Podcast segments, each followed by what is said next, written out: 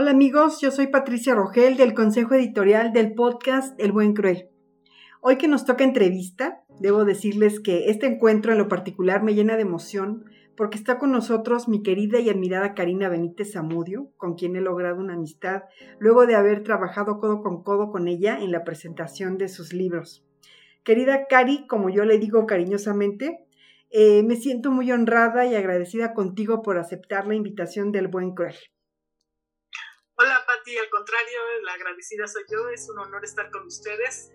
Eh, realmente eh, me encantan sus programas, espero estar a la altura. Ay, seguro que sí, Cari, claro que sí. Les cuento, amigos del podcast, que Karina Benítez Zamudio nació en la ciudad de Toluca, Estado de México, en 1963. Estudió para programadora analística y después hizo estudios en la Facultad de Contaduría y Administración en la Universidad Autónoma del Estado de México y ejerce actualmente su profesión.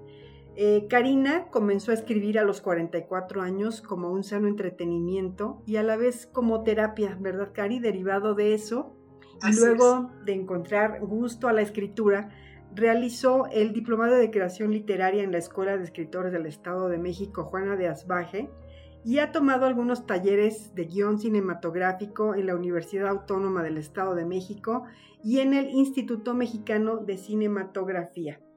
Además, Karina Benítez Zamudio es autora de la saga Muralla Inexorable 1 y 2 y recientemente publicó la tercera parte de esta historia titulada Secretos. Y un poco más sobre Karina, que es amante de la jardinería, obviamente gran lectora, escritora, aficionada a la fotografía, a la bici de montaña, senderismo y la observación de aves. De aves. ¿Es correcto, Cari? Así es, Pati, todo lo que dijiste es correcto. Qué bien, Cari, Karina. Esta entrevista, Cari, este, te cuento, está dividida en dos partes.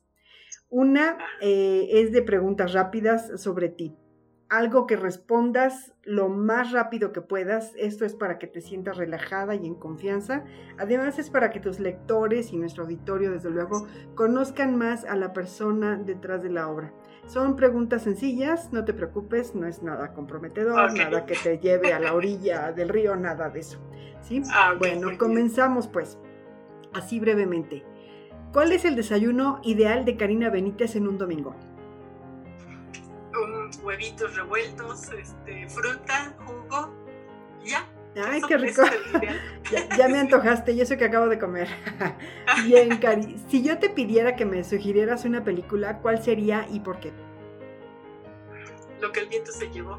Es una de las películas que me gustó mucho. Fíjate qué chistoso, ¿no? Ahorita que lo pienso, pero este, me gustó mucho por el tiempo. Es que se va a otro tiempo la, protagonista. entonces por eso me encantó. Es cierto, hace saltos en el tiempo, ¿no? Esa película es un clásico del cine. Sí, sí, Así es, muy bien. Muy bien, Cari. En una tarde de verano por el campo, ¿qué es lo que prefiere Karina? Casi casi que conozco tu respuesta, ¿eh? ¿Bicicleta o un paseo en bote o en moto quizá o los tres? Híjole, los dos primeros más que el último. Bicicleta. o sea, lo que es el agua y la, bici me encanta. Te llama la naturaleza, ¿verdad, Cari? A ti. Sí. Sí, sí, ya, lo, ya lo veo, ya lo veo.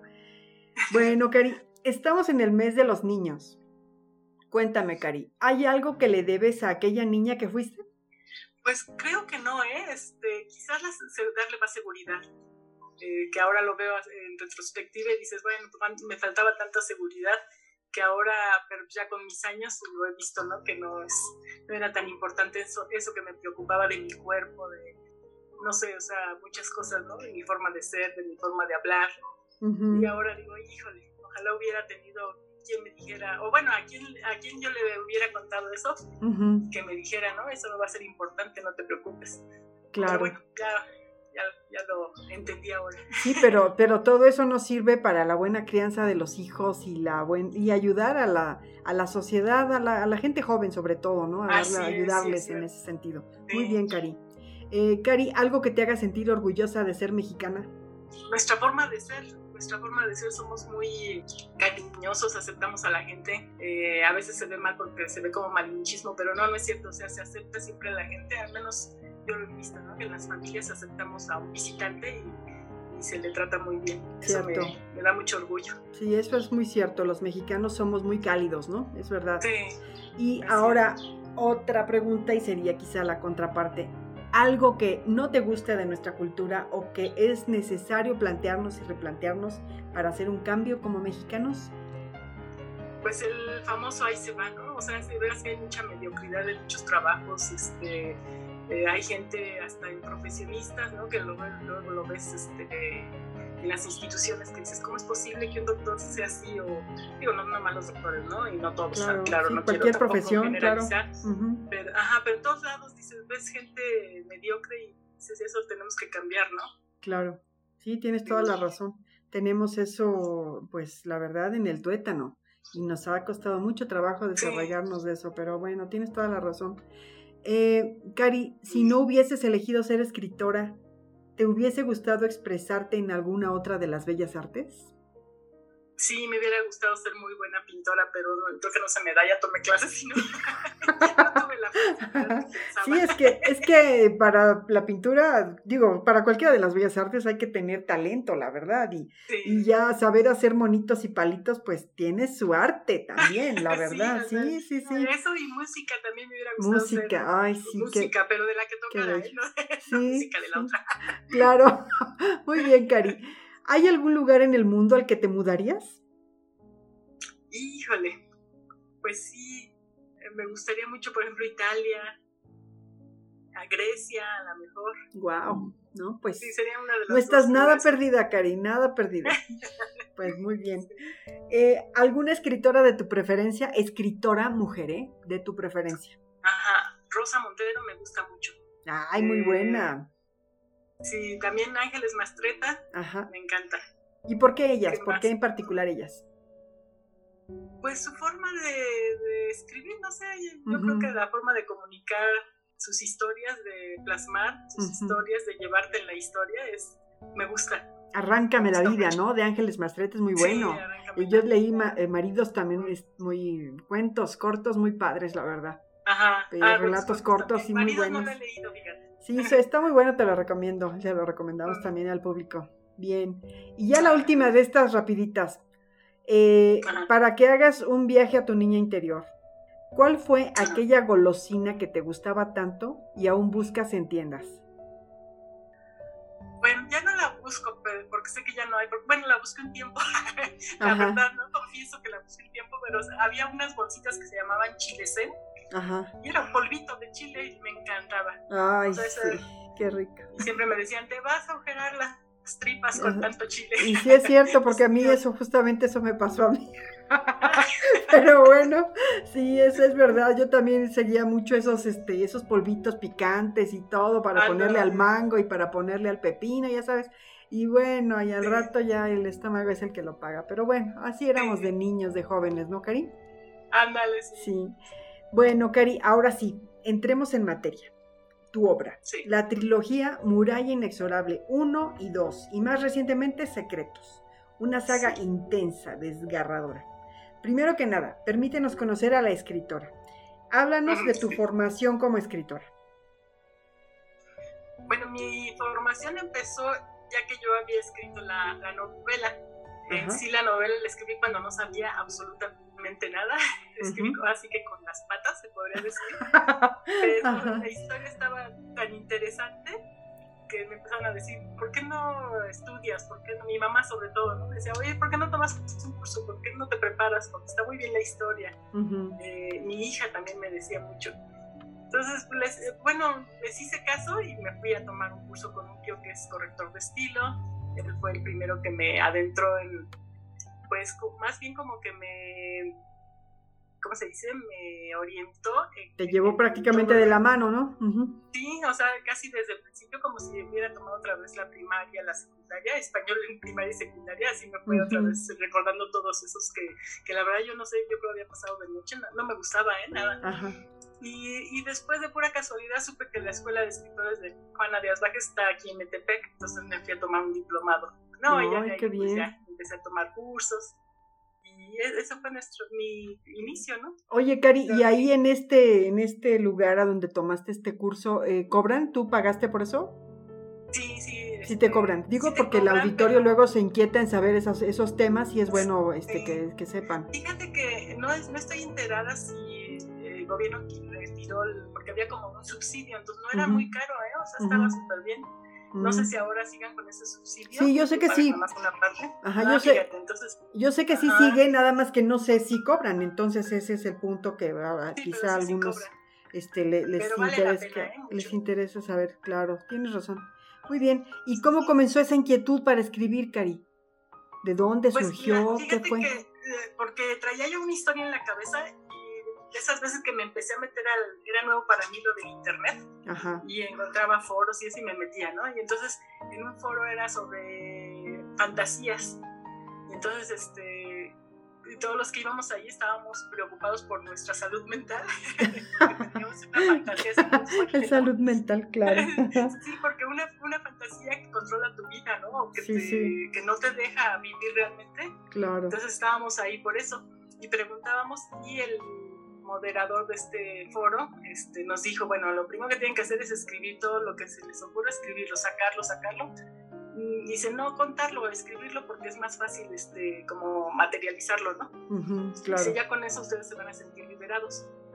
Y no nos hubiera, bueno, no me hubiera dicho eso a mí porque me pasé nueve o diez meses escribiendo, casi sin pararme, ¿eh? Ay, qué sin bien. levantarme, este, casi no comía y así como que olvidé un poco a mis hijos, a mi marido. sí, o sea, es que, es que ya, como dice Pablo Picasso, es que la inspiración llega, pero debe de encontrarte trabajando, ¿no? Y así te tocó a ti. Sí, cierto. Y yo fíjate, había sido años, porque yo desde la secundaria empecé a crear la historia. Entonces, imagínate a mis 44 años todo lo que tenía acumulado en la cabeza. Ajá. Pues, por eso ya no me dejaba vivir, ¿no? Porque yo estaba haciendo algo y ya no sí, ya, estaba, ya estaba el personaje queriendo salir de ti, ¿no? De como diciendo, ya déjame salir de aquí, ¿no? Por favor. Sí, sí, si tú estás, si tú, ejemplo, yo, ¿no? Estaba eh, barriendo el jardín, pues entonces el personaje se le ocurría hacer algo, ¿no? Sí, sí, sí. y te surge. Sí, incluso de lo cotidiano sale, ¿no? La inspiración. Así es, sí, sí, sí. Entonces, este, pues yo dije, no, si estoy mal, ¿no? Entonces cuando llegó este cuate que me dijo, escriba, llegar, pues sí voy a escribir. No, no juegues, pues te digo, 10 meses escribiendo. ¿Y, qué dijiste? ¿Y qué dijiste, Cari? De aquí soy, ¿no?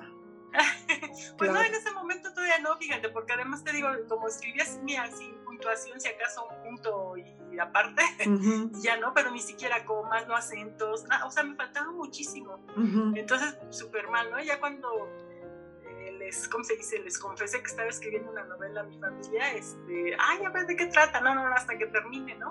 Claro. Cuando termino, pues veo que no tenía ni pies ni cabeza, ¿no? Porque dejé salir así todo sin sin una, sin una, no iba cronológicamente ordenado, ¿no? Sino lo que me acordaba, Muy bien. lo, ponía. Qué Entonces, este, le dije, no, déjenme ordenarlo y ya se los presto. Entonces los presté ya cuando tenía a mi hermana, a mi mamá, a mi hija y a mi esposo. Y pues sí se sorprendió porque ¿de dónde sacaste esa historia? Está tremenda.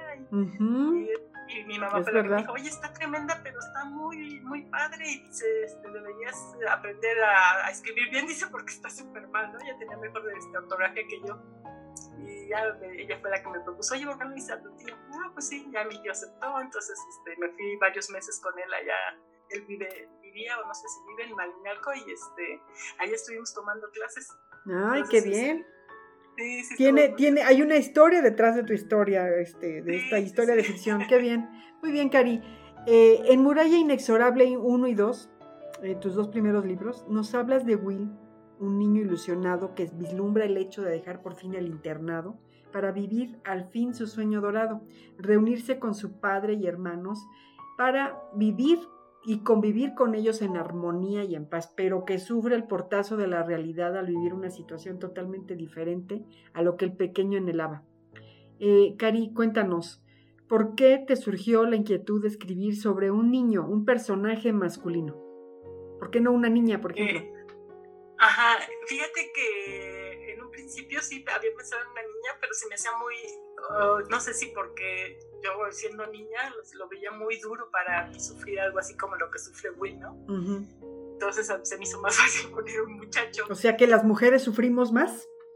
Sí. ¿Tú crees que sí? O sea, yo siento que, es más duro. Más bueno, yo creo que también sí que le pasa a un hombre, ¿no? Claro, sí, sin duda.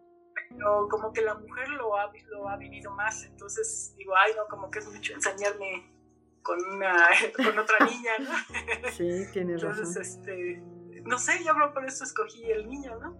Que realmente no es algo así como muy pensado, ¿eh? O sea, me hacía más fácil, no sé por qué. Ajá, pues sí, sí, sí, hay, hay, hay unas...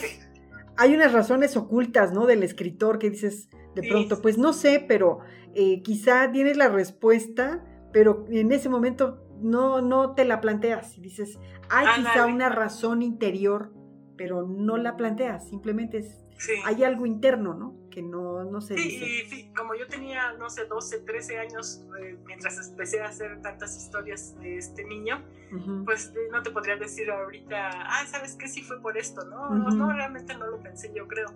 Ya muchas respuestas me las han dado amigas psicólogas que platican, ah, yo no sé por qué escribí esto, qué pena, o no sé qué, ¿no? Y me dicen, no, ¿sabes qué? Es que tú estás este, ahí manifestando lo que a ti en esa edad te impactó, ¿no? Claro. ah, sí, cierto, ¿no? No, pues sí, qué bien. Bueno, Cari, todos sabemos que la infancia y la adolescencia es una etapa en que todo ser humano debería vivir y crecer en un ambiente tranquilo, de cariño, que le muestre el cobijo y respeto de una familia, que se sienta integrado y amado, respetado y a la vez lo guíe en una buena educación. Eso es lo que todo niño y adolescente merece recibir de quienes son sus más allegados, sus padres, sus hermanos y otros integrantes cercanos. Pero justamente esto es lo que Will Austin, tu personaje principal, no tuvo eh, amigos, Karina nos presenta a este pequeño huérfano de madre en una difícil infancia, por un lado excluido en un internado y por otro con la nula relación cordial con quienes dicen ser su familia, sin el cariño de un padre ni de sus hermanos mayores a quienes él quiere por el sencillo hecho de que son su familia. Cari, ¿cómo fue tu experiencia para estructurar el perfil del personaje? que dicho sea de paso es un chico bastante atormentado por diversas razones a lo largo de los tres libros. Sí, eh, bueno, yo creo que me fui llevando por situaciones que conocía de otras personas a mi alrededor.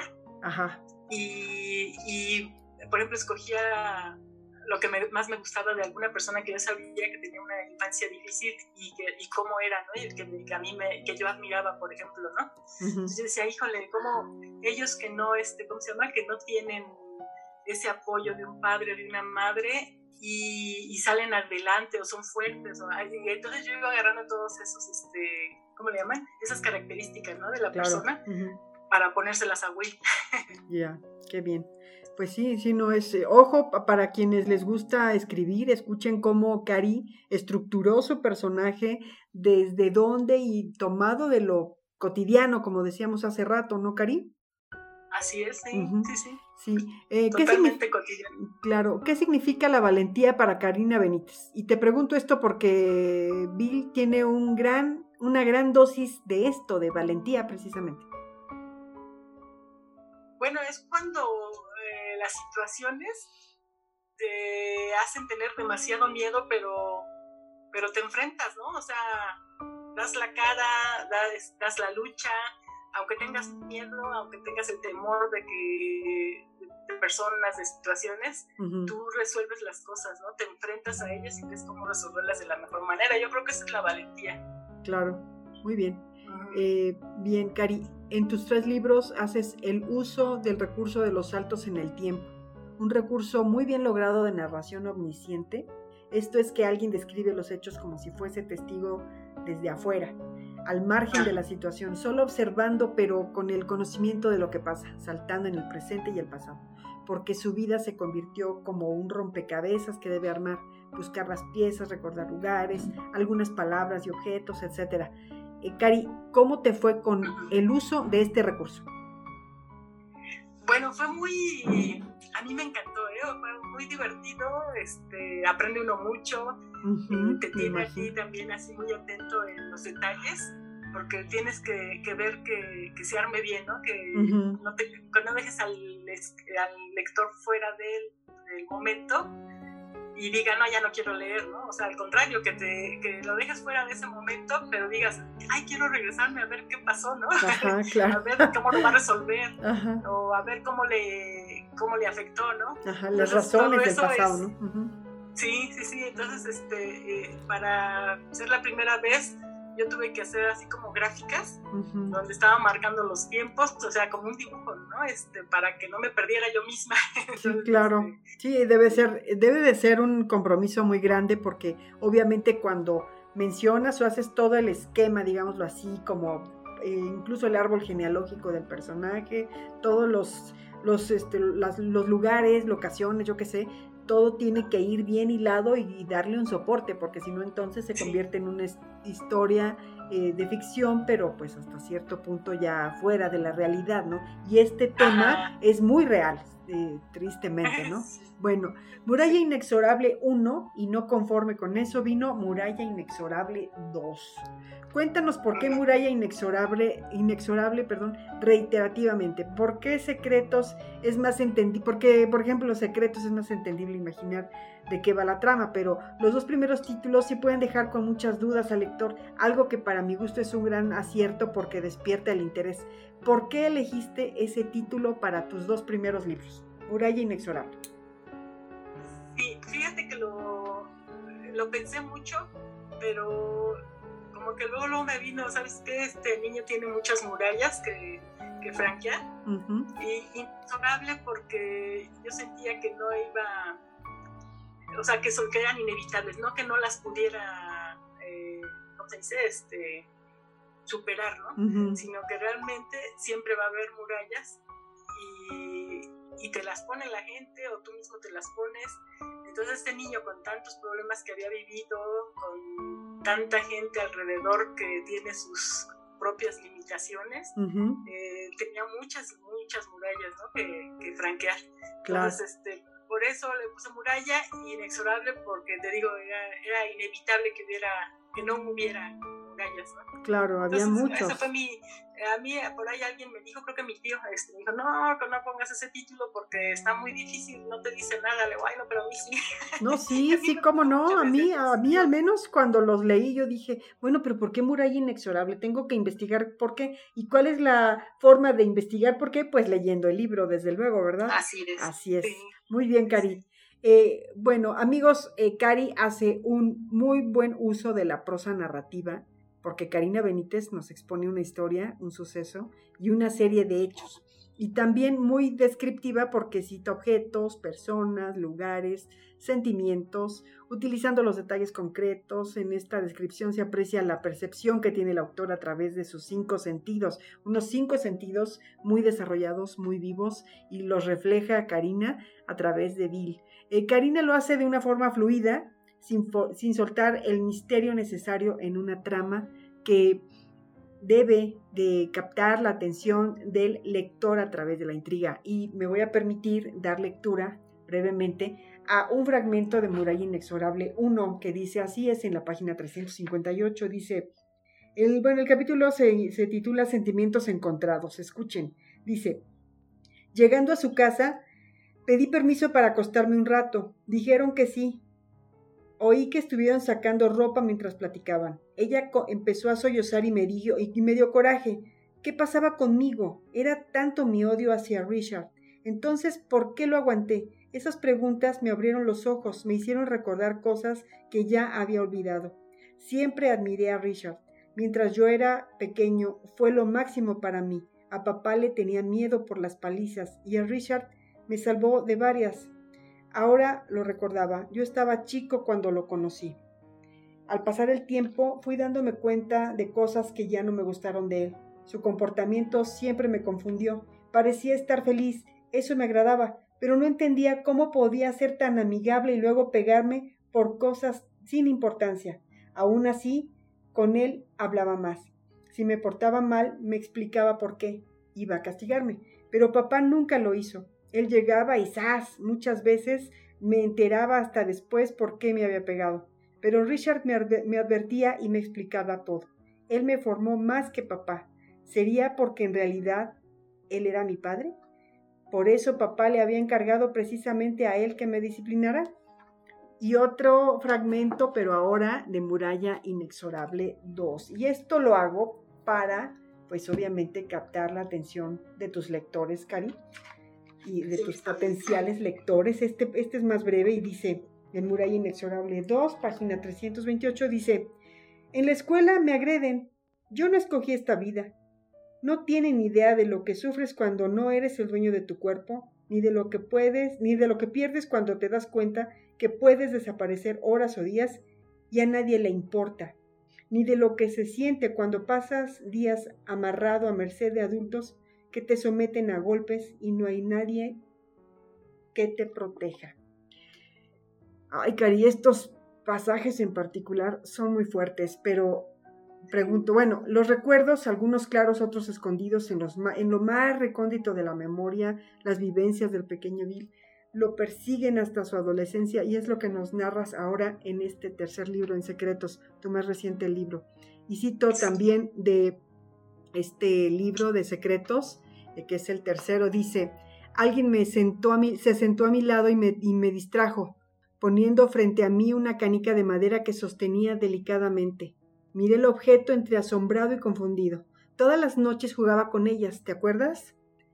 Al principio tenía que vigilar que no te las llevaras a la boca. La voz era pausada. Hasta ese momento miré al desconocido a ojos y susurré. ¿Quién es? ¿Qué quiere? El extraño me ofreció la mano. Se llamaba René y según él había sido mi compañero en el internado. Ay, bueno, Cari, las vivencias del pasado son el tema constante ahora en este libro, en el tercero, en Secretos. Hay personajes que Bill no recuerda porque fueron parte importante de su vida solitaria en el internado. Aquí Karina nos muestra que Bill sufrió situaciones complejas siendo un niño pequeño y que hubo gente cercana a él que le dio cariño, pero otros no, incluso la propia gente del orfanato que él se empeñaba en llamar internado. Todas estas vivencias le hacen madurar el tiempo de aislamiento en que lo tuvo su padre sin desear saber de él, sin mostrar hacia su propio hijo algo de cariño o atención. Cari, la psique de algunos personajes raya en lo demencial, puntualmente del señor Austin. Háblanos de él. ¿Cómo fue que armaste un personaje tan siniestro? ¿Qué representa para ti el señor Austin?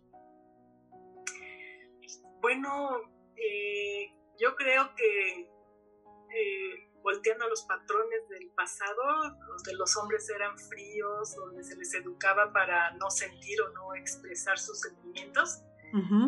y, bueno, esto no los hacía malos, ¿no? Sino que muchos aspectos a lo mejor que habían dañado, como dice Suzuki, hacían que, aparte de que fueran fríos, fueran crueles, ¿no? Hasta con sus propios hijos. Y, y era muy común, ¿eh? Bueno, digo, era más común a lo mejor, no, a lo mejor todavía, ¿eh? Pero Sigue siendo, sí, sí, sí. Sí, sí, lo que pasa es que lo ocultan, ¿no? Pero este, era muy común que los papás hacia los hijos eran a veces hasta crueles, ¿no? Sí. Y creían que sí los estaban educando y este y no sabían todo el daño que les causaba, ¿no? Claro. Y incluso ni les importaba, creo. Sí, sí, Entonces, De, de, esos personajes que yo oí contar, ¿no? Que mi padre era así, mi abuelo era así, este, a principios de siglo, este, de ahí salió el, el, personaje del señor Austin, que si yo lo tuviera enfrente, eh, como dije en la presentación de tu libro aquella vez, si yo lo tuviera enfrente le pego. la verdad sí. Me dicho, Ay, quisiera conocerlos para qué, qué, persona tan tan este desagradable sinceramente pero bueno es es necesario un personaje de esos para una historia así porque pues si no cómo verdad bueno Cari, seguramente esta pregunta te la han planteado en varias ocasiones. Incluso yo te la expuse en la presentación de Muralla Inexorable 1 y 2, pero esta vez con secretos. Will Austin es la historia de alguien que tú conociste, si no exactamente puntual, alguien que vivió una situación parecida para que tengan un dato extra de a los, tus lectores. Ya nos comentaste algo un poquito que lo tomaste de aquí, de acá, pero quizá alguien, alguien que hayas conocido tú. Pues no, no, realmente sí es este de muchos, de muchos lugares que tomé, ¿no? Que formé el personaje de noticias, eh, de cosas que yo veía en, en, gente que vivía alrededor de mí, no muy cercana a lo mejor, pero que yo estaba enterada, ¿no? De sus vidas y este y fui armando el personaje con todo eso, pero sí, no, así alguien que dijeras, ah, pues sí, sí, conocí a un niño que vivía en un internado, no, o sea, la verdad nunca conocí a un niño que vivía en un internado, este, vi niños que los papás a lo mejor no los aceptaban muy bien, ¿no? Que decías, ay, ¿por qué los tratarán así? Claro. pero, pero no, o sea, realmente no está basado Simplemente es ficción, nada más inspirado de algunos casos aislados que se escucha por ahí, pero tristemente, como dicen, la realidad supera la ficción, ¿no? Así es. Así es, sí es cierto. Bien, Cari, tus tres obras hablan de un tema muy fuerte que es el maltrato psicológico y físico. ¿Qué es lo que desea mostrar Karina Benítez llevando a Bill al extremo en tres etapas de su vida a tan corta edad? Creo que quería mostrar eh, lo que viven muchos niños, ¿no? Eh, em, nos hemos dado cuenta por las noticias de hasta dónde llega el, la locura de algunos padres, ¿no? De, de tenerlos en un abandono total a niños pequeños y eh, que luego a veces hasta viven en la calle y, mostrar que eso existe. No lo pensé, ¿eh? realmente yo lo escribí porque lo tenía en la cabeza, pero ahora lo veo y digo, bueno, ¿por qué lo hice? Pues yo creo para mostrar que existe, ¿no? Y que, debemos estar conscientes de cómo tratamos a nuestros hijos, de cómo los trata nuestra propia familia, ¿no? A veces en la misma familia algunos se quedan callados porque es, ¿para qué me meto, no? O sea, pero, o sea, ahorita estamos viendo el resultado de no de no componer todo eso y la sociedad está cómo, pues, cómo le pega a la sociedad, ¿no? Todo lo que pasa dentro de casa pasa en la sociedad y pega en la sociedad, como dicen, lo que es eh, lo que es personal es político, entonces obviamente, obviamente si nosotros no eh, lo arreglamos desde casa, pues va a seguir ocurriendo en la calle y se hace algo expansivo y tremendamente grande. Así es, Cari. Bueno, pero así como hay maldad en la vida, también hay gente buena que ayuda, aporta e infunde seguridad en el pequeño Bill a lo largo de los tres libros que escribiste. Y al respecto cito una frase dicha por Bill en Secretos, tu tercer libro, que dice, al ver toda la comprensión que me brindaban, les conté cómo se había dado la situación.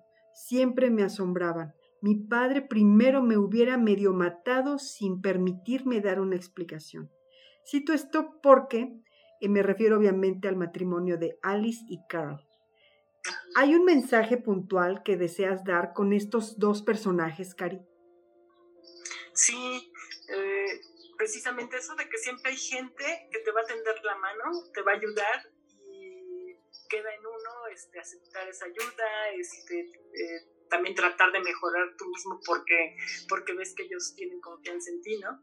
Entonces, esa yo creo que es mi, pues como que el punto, ¿no? De que siempre hay gente. Claro. Siempre hay, siempre hay alguien que te puede tender la mano y no, este, digo, sí, la sociedad, el mundo está de cabeza, pero siempre hay un héroe que rescata a otro, ¿no? Siempre lo hay. Eso es muy cierto. Así es, Cari. Bueno, la resiliencia, hoy por hoy, es un tema al que se ha dado gran protagonismo, como que está, digámoslo así, como de moda, ¿no? Con, por la capacidad de resistencia y de determinación a salir adelante de una situación abrumadora y exasperante. Y pongo en la mesa este tema porque desde siempre la humanidad ha manifestado resiliencia en diversas situaciones como la guerra, pero también el desasosiego, el abandono y el rechazo son temas igualmente desoladores para una persona y peor aún, un niño o adolescente. Y cito una frase de tu libro Secretos que me parece muy ad hoc al respecto y dice, sé que algo está por alcanzarme y saberlo solo entorpece mi carrera, en lo que parece que no avanzo en esta oscuridad que llena todo. Lo frío del agua duele, lastima mis pies desnudos. Una puerta se abre a un costado e inunda el túnel con la luz de su interior, deslumbrándome por un momento. Tengo la intención de entrar, pero la luz es engañosa. Miro a otro lado sin dejar de correr y puedo escuchar risas que salen de la habitación y me hacen proseguir con mi huida. A pesar de alejarme de las puertas, la risa se escucha más y más fuerte con cada paso que doy. Me da miedo estar acercándome a ella. Me detengo en seco. Pero desperté llorando. Me hice un ovillo y me desahogué. Constaté que aquello que creía superado seguía guardado en mi interior como una espina enterrada. René era, ¿eh? Y ya no les leo más porque si no voy a hacer un, spoiler. Los voy a dejar, los voy a dejar con la intriga a los amigos del podcast. Y dice, la pregunta es sobre esto que quiero hacerte es, ¿crees tú, Karina, que en estos tiempos la infancia o adolescencia está en una etapa más favorecida con respecto a otras en el tiempo? Mm, no, yo creo que no, ¿eh? Es, bueno, es que, no sé, a lo mejor en ciertos sectores podrías decir que sí, ¿no? Pero ahorita ya somos tantos y cada vez es más este, la pobreza, las diferencias, que los niños y los jóvenes, pues son más la, cantidad que sufren, ¿no? O sea, la cantidad que sufren son más. Entonces, este, y por lo mismo de las diferencias, la pobreza, yo siento que, que los niños están más vulnerables que, que nunca, ¿no? Cierto. los jóvenes. Cierto, y, cierto. Y también por esa diferencia tan grande, los, incluso la, la gente en la sociedad más favorecida económicamente también están abandonados por precisamente por la tecnología, por eso. O sea, estamos viendo ese, ese fenómeno, ¿no? Que también ahorita los niños dices, oye, está, no juegues, o sea, tenemos que darnos cuenta, ¿no? De qué mal estamos haciendo muchas veces, ¿no? Cuando nos dejamos ahí a merced de la tecnología. Sí, de, una computadora que si este por ahí vi un meme que, que dice, o en un como chiste gráfico, que el día de la madre un niño en lugar de dárselo a su mamá se lo, se lo dio a la computadora, porque es con quien pasa más el tiempo. Le dio las flores a la computadora y pues sí, sí pasa. Sí es muy real, parece de risa, pero tristemente es cierto, es real la, la, los que son ahora pequeños, los adolescentes, de pronto se llegan a ver francamente a la deriva, descobijados de su familia, porque los dejan a la, a la educación de lo que ven en la en la computadora y, se entretienen a través de lo que les sirve un celular y pues no, no es por ahí, es hay que hacer. Muy preocupante. Exacto, es alarmante lo que está pasando y, la verdad sí debemos de poner cartas en el asunto, sobre todo quienes tienen hijos pequeños, porque bueno, tú y yo ya somos mamás de adultos, pero bien o mal nos preocupa porque si sigue así, pues nos va a tocar cuando tengamos nietos, ¿no? Y bueno, todavía falta mucho para eso, pero bueno, pasemos a otros y sobre otros personajes antagonistas. Hay un tema que, si no citas francamente como tema central, si sale a relucir y es inevitable preguntarte si por tu parte hay una denuncia o el aviso de un foco rojo en los internados religiosos. Mi pregunta es, ¿por qué Karina cita con énfasis e incisivamente el trato que se da en estas instituciones que son aparentemente para dar resguardo a niños y jóvenes en desamparo?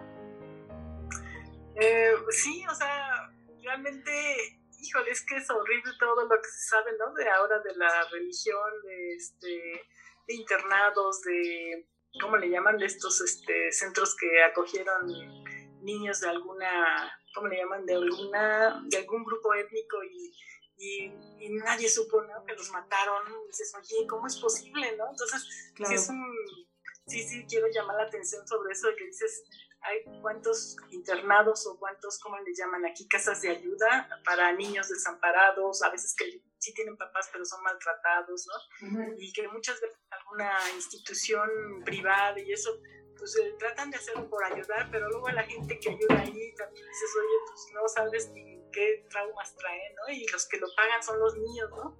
Entonces dicho, qué feo que la sociedad no, no, nos preocupemos, porque digo, por ejemplo, ahorita la mujer está luchando por los, las, feministas están luchando por sus derechos, ¿no? Y, por los niños quieren luchar, o sea, nadie, ¿no? O sea, Cierto. Y, si no los cuidan los papás, no, los demás todo el mundo se aprovecha, ¿no? Y entonces, sí, la verdad sí, sí es para llamar la atención. Sí, sí, es cierto. Sí, es verdad. Y a esos lugares. Sí, hay que, hay que tener, eh, bueno, más bien poner ojo eh, muy eh, insistentemente en estas instituciones porque pues luego muchos niños llegan ahí pues pensando que van a llegar a un lugar donde los van a, proteger y pues no necesariamente pasa así. No vamos a decir que todos, pero sí ha ocurrido casos tristemente puntuales de que no les va bien y, lo han mencionado en tu libro y en otros que, que sí llama mucho la atención y es triste. Pero bueno, Cari, esta trilogía, Muralla Inexorable 1 y 2, más secretos que se suma recién en la vida de tu personaje central, Bill, no es un tema simple. He leído algunas opiniones de lectores sobre tu novela. Y yo te pregunto, ¿por qué hay que leer a Karina Benítez Amudio? Bueno, si tú quieres que te que te muevan el tapete. Como se dice, claro. sí, sí, o que te saquen de tu círculo de confort, eh, tienes que leer esto porque es algo que, que de veras te, te sacude. Te simbra. Eh, sí, a lo mejor es para crear conciencia, ¿no? Te digo, eh, no, no crear conciencia, más bien... sí, yo digo que sí. Sí, o sea, ponerle los puntos en las sillas para que digas, sí, cierto, esto pasa, ¿no? Este, y no debemos dejar que pase, ¿no? Claro. Digo, no hay forma de que se componga la sociedad si nuestros niños siguen sufriendo, ¿no? Este, vejaciones, violencia, todo, ¿no? Ataques, este, yo creo que sí es Tanto psicológicos como en físicos, ¿no? Sí, sí, sí, desde la familia hasta en escuelas, en todos lados, ¿no? Entonces, sí. este yo creo que es bueno, no sé, que te sacuda. Sí, fíjate que, fíjate que yo sí creo que, que es un despertar de conciencias, es un, una sacudida de cabeza, como dicen, porque pues alguien lo tiene que decir y es la verdad cruda y ruda que nos hace falta eh, leer y, que nos desapolillemos eso, ¿no? Porque por eso hay tanto problema en nuestro país, digo, y en todo el mundo, pero hablando puntualmente de México, eh, ya ves cómo están las cosas acá ahora en México y está tremendo el trato hacia los niños, hacia los adolescentes, hacia las mujeres jóvenes, hacia las mujeres en lo general y te quedas, ay, este, ¿cómo es posible que no hay eh, tanto, que, que, se haga, que se puntualice más todo este tema, ¿no? Porque por eso ocurren las cosas, porque nadie lo dice, nadie se atreve y alguien lo tiene que decir, qué bueno que tú te animaste. Y es muy triste, ¿eh? apenas yo estaba leyendo el caso de una muchachita de las que, ah, este, una madre que denuncian que está desaparecida y apareció, no sé si la criticaron o qué, pero ella saca un video diciendo por qué se fue entonces habla del maltrato que sufrió en su casa y dices, híjole, es que sí, nunca nos ponemos a pensar todas esas cosas, ¿no? Sí, siempre hay una razón de fondo, ¿no? No es, no hay, no es nada más porque sí, ay, se quiso ir o, luego piensan, se fue con el novio o anda por, ahí de loca. No, no, no. Este, o simplemente desapareció y no se investiga y, y no, se, eh, no se profundiza en lo que le está pasando. Eh, este chico, por ejemplo, Will, cómo sufrió desde casa, o sea, eso es algo que estaba pasando dentro de su casa, el tormento que vivió. Y bueno, otra pregunta, eh, ¿qué ofrece al mundo y a México en, en particular esta trilogía, Cari? Digo, más, más, de lo que acabamos de hablar, quizá vas a abundar un poco más. Ay, sí. bueno, ratos de, de conocer otros mundos, ¿no? Porque, bueno, si a ti no te ha tocado y eso, eh, conocer unas realidades que no están en tu en tu mira y dices como, qué, qué feo, qué afortunado soy, ¿no? A lo mejor eso ofrece a que te invita a ver lo afortunado que eres si es que no has vivido cosas así, ¿no? Así es. Eh, y bueno, mucho, mucho rato de, de, eh, ¿cómo se llama? De, a veces de diversión, ¿eh? También no, no siempre se la pasa mal, sobre todo en Muralla 1 y 2. tiene amiguitos, muy, buenos amigos, eh, entonces son vivencias que todo el mundo hemos tenido en la infancia que dices, ay, qué padre, me acordé. Me, acordé, de, cuando yo estaba en la secundaria, sí. Pero yo, bueno, sí. de eso que dices, yo que ya leí los tres libros, que están muy bien escritos, por cierto, eh, eh, ya me tocó que sí lees todo lo que le pasa a, a, Bill, pero sí te jala el hecho de todo lo triste que le ocurre. O sea, yo confieso, les confieso, amigos del podcast, que a mí sí se me salieron mis lagrimitas no solamente una vez, sino varias, y sobre todo en el libro 2, ay, es el cierre, híjole, nombre, qué, qué, qué desgarrador, la verdad, yo sentí, ¿cómo es posible que un niño tan noble sufra tanto? Y sí pasa, o sea, muy bien que tenía amigos, que se divertía, se reía, tenía vivencias agradables, pero también todo eso parecía que se eclipsaba totalmente con todo lo que le pasaba en su casa, con lo que los recuerdos que le vinieron en secretos este de, de lo que vivió dentro del internado y es muy fuerte. Pero bueno, Cari, hoy por hoy el mundo literario está lleno de novelas de realismo social que desenmascaran la miseria humana, ya lo habíamos dicho hace un momento, esa verdad doliente pero que no puede escapar a nuestra vista y nuestro entender. Es un tema muy interesante, ríspido pero intenso, realista pero necesario de meditar. Y sobre la recepción de tu obra, cuéntanos cómo te, cómo te ha ido. ¿Has logrado identificar la edad de preferencia de tus lectores, quizá en los comentarios que te llegan sobre tu obra? Sí, sí, he tenido buena aceptación. Yo creo por eso seguí publicando porque cuando yo terminé de publicar la primera parte, este, dije ya no más, es el último. es el último que lo haga sufrir, ¿no? este, y no, me empezaron a llegar muchos comentarios y animándome a que siguiera, que sacara más, que querían saber más de Will. Entonces dije, bueno, pues en serio aceptación. Y entonces me animaron, ¿no? Igual terminó la parte 2 y siguieron animándome. Entonces dije, bueno, ahí va la parte 3. Y aquí en la parte 3, este, secretos, yo quise pues hacer algo que no tuvieran que leer 1 y 2 para que la gente no dijera, ay, no, pues este, voy a tener que comprar los dos primeros libros para este. Entonces lo hice de una forma diferente para que la persona que lo leyera, aunque no hubiera leído 1 y 2, le entendiera muy bien y que además, bueno, ya después de leerlo dijera, ay, quiero saber más, ¿no? Entonces, claro, que se enganchara, ¿no? Claro, muy bien, muy bien hecho.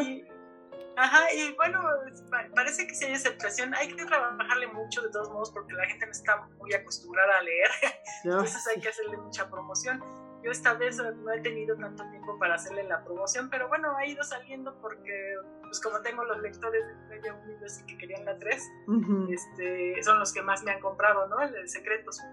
Pero sí, o sea, creo que ahí va, ahí va bien. Te, digo, tengo que trabajar más, pero en la, publicidad y eso, porque pues como es algo que yo nada más estoy, este, ¿cómo se llama? Dándole la promoción necesaria, pues sí, y luego yo estoy ocupada en otras cosas, entonces sí lo he dejado a un lado, pero sí, o sea, lo poco que he vendido, bueno, lo, eh, lo he vendido bien, ¿eh? pero lo poco que podría yo decir, porque no he sacado toda la, la edición, este, he, recibido muy buenos comentarios, entonces dices, ay, qué padre.